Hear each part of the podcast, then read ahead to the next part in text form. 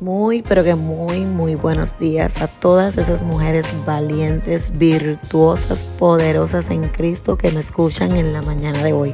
Bendiciones, bienvenidas a este tu devocional Eternas con Jackie. En la mañana de hoy quiero hablarles acerca de la eternidad. Este grupo, Eternas con Jackie, tiene el objetivo de hacer que tu vida cuente, o sea, que puedas cumplir el propósito que Dios diseñó para tu vida. Y es por eso que puedas entender el tema de la eternidad. Hoy, mientras meditaba que quería compartir con, con ustedes, eh, comencé a, a analizar y a decir, ya es hora de que hablemos acerca de la eternidad. Y por eso en la mañana de hoy le titulé al blog ¿Dónde pasarás la eternidad? Esta es la pregunta más importante que todas nosotras debemos hacernos. Sin duda alguna, el hombre a lo largo de las edades ha demostrado su creencia en la vida más allá de la muerte. No hay cultura que de alguna u otra manera no haya pensado en el asunto de la vida después de la muerte desde las más antiguas civilizaciones hasta las ideologías de hoy en día, la eternidad es una cuestión que le interesa al ser humano. La Biblia dice que Dios ha puesto eternidad en el corazón de ellos, lo dice Eclesiastés 3:11. El hombre busca la vida después de la muerte, porque Dios ha puesto esta idea en su mente y en su corazón. Dios ha puesto la eternidad en nuestro corazón.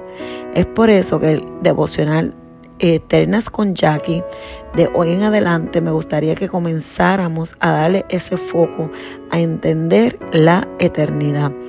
Dice eh, la Biblia que solamente hay dos destinos para el ser humano. Eh, es la salvación eterna o la condenación eterna. Y muchos de los que duermen en el polvo de la tierra serán despertados, unos para vida eterna y otros para vergüenza y confusión perpetua. Lo dice Daniel 12:2. Dice también Mateo 25:46, e irán estos al castigo eterno y los justos a la vida eterna. Aleluya. ¿Cuántas de ustedes ha pensado en estos últimos días con todos los acontecimientos eh, en tu eternidad? En, en la eternidad, en qué Dios diseñó para tu vida eterna. Dios ama profundamente su creación, Dios te ama, Dios ama profundamente al hombre, Dios nos ama profundamente. Fuimos creadas para relacionarnos con Dios. Fuimos creadas para adorar a Dios. Pero nuestro pecado ha roto esa relación entre Dios y nosotros. Pero gloria a Jesús que vino para poder restaurar esa relación entre el Padre y nosotras. La Biblia también nos enseña claramente que todos hemos cometido pecado Todas, en este caso, hemos cometido pecado contra Dios y esto nos separaba de Él, dando como resultado la muerte y la condenación eterna. Pero una vez más, te, te digo, gloria a Jesús, porque hoy nosotras hemos recibido esa salvación eterna. Dice Romanos 5:12. Por tanto, como el pecado entró en el mundo por un hombre y por el pecado la muerte, así la muerte pasó a todos los hombres por cuanto todos pecaron.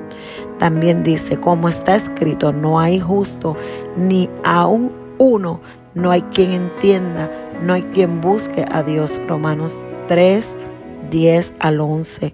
¿Y por qué te leo esto? Porque este devocional no es para condenarte ni para juzgarte, por el contrario, es para que miremos dentro de nuestro corazón, para que examinemos qué hay, qué hay dentro de nuestro corazón, para que le demos una perspectiva diferente a la palabra eternidad, para que la podamos entender, para que podamos entender que fuimos creadas con un diseño, que fuimos creadas eh, con un propósito y que es la intención y el objetivo de este grupo. No estás aquí por casualidad. Fuiste creada con un propósito grande, con un propósito mayor. Fuiste creada eterna. Así que gloria a Jesús que eh, vino a darnos esa salvación y esa relación nuevamente con el Padre. Y nos dice Juan 3, 16 al 17, porque de tal manera amó Dios al mundo que ha dado a su Hijo unigénito para que todo aquel que en él cree no se pierda, mas tenga vida eterna. Aleluya. Porque no, no envió Dios a su Hijo al mundo para condenar al mundo, sino para que el mundo sea salvo por él. Jesús, siendo el Hijo, habitó entre nosotros para cumplir con el principal propósito de ofrecer su vida en pago por nuestros pecados. En Él, en, en aquel madero, Él pagaría lo que todo el ser humano, ¿verdad? Todo pecador merecía, que era la muerte. Jesús, siendo el único justo y sin pecado, se ofreció a pagar el pecado por nosotras. Aleluya. Gracias Jesús, te amamos.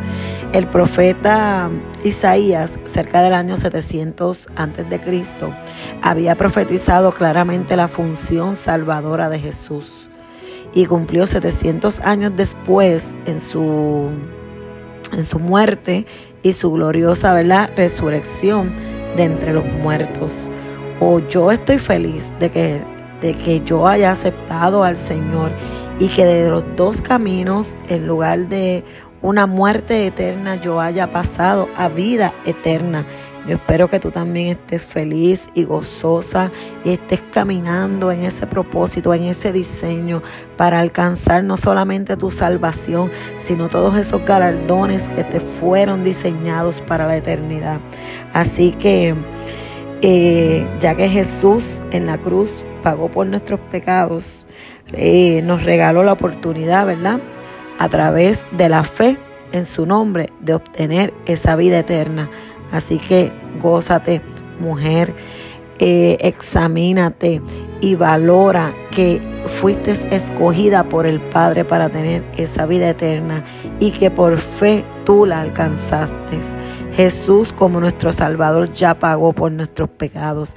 No hay forma de volver a pagar por ellos. De otra manera estaríamos declarando que el pago fue imperfecto y Jesús no sería el salvador de nadie. La salvación del ser humano tuvo el costo más alto que se hubiera podido pagar, la sangre del Hijo de Dios. No hay nada más que agregarle a la salvación del hombre. No hay nada más valioso que su sangre. No hay nada que el hombre pueda ofrecerle a Dios más valioso que la vida de su Hijo. Es por eso que la salvación es gratuita para el hombre. Lo único que el ser humano tiene que hacer es obtener este regalo de salvación mediante el arrepentimiento y la fe en Jesús. Así somos hechas justas, somos justificadas por la justicia de Cristo. Es imposible que nosotros seamos justos, pues todos hemos pecado, hemos pecado, todas nosotras hemos pecado, pero gloria a Dios por Jesús, por su sangre derramada en aquel madero. Pero ahora, aparte de la ley, se ha manifestado la justicia de Dios, testificada por la ley y los profetas. La justicia de Dios por medio de la fe en Jesucristo para todos los que en Él creen porque no hay diferencia, por cuanto todos pecaron y están destituidos de la gloria de Dios, siendo justificados gratuitamente por su gracia mediante la redención que es en Cristo Jesús. Todas hemos sido justificadas. Aleluya. Aleluya, porque por gracia sois salvos por medio de la fe y esto no de vosotros, pues es don de Dios, no por obras, para que nadie se gloríe. Efesios 2.8. Aleluya, aleluya. Yo quiero darle gracias a Dios porque de muerte eterna hemos pasado a vida eterna.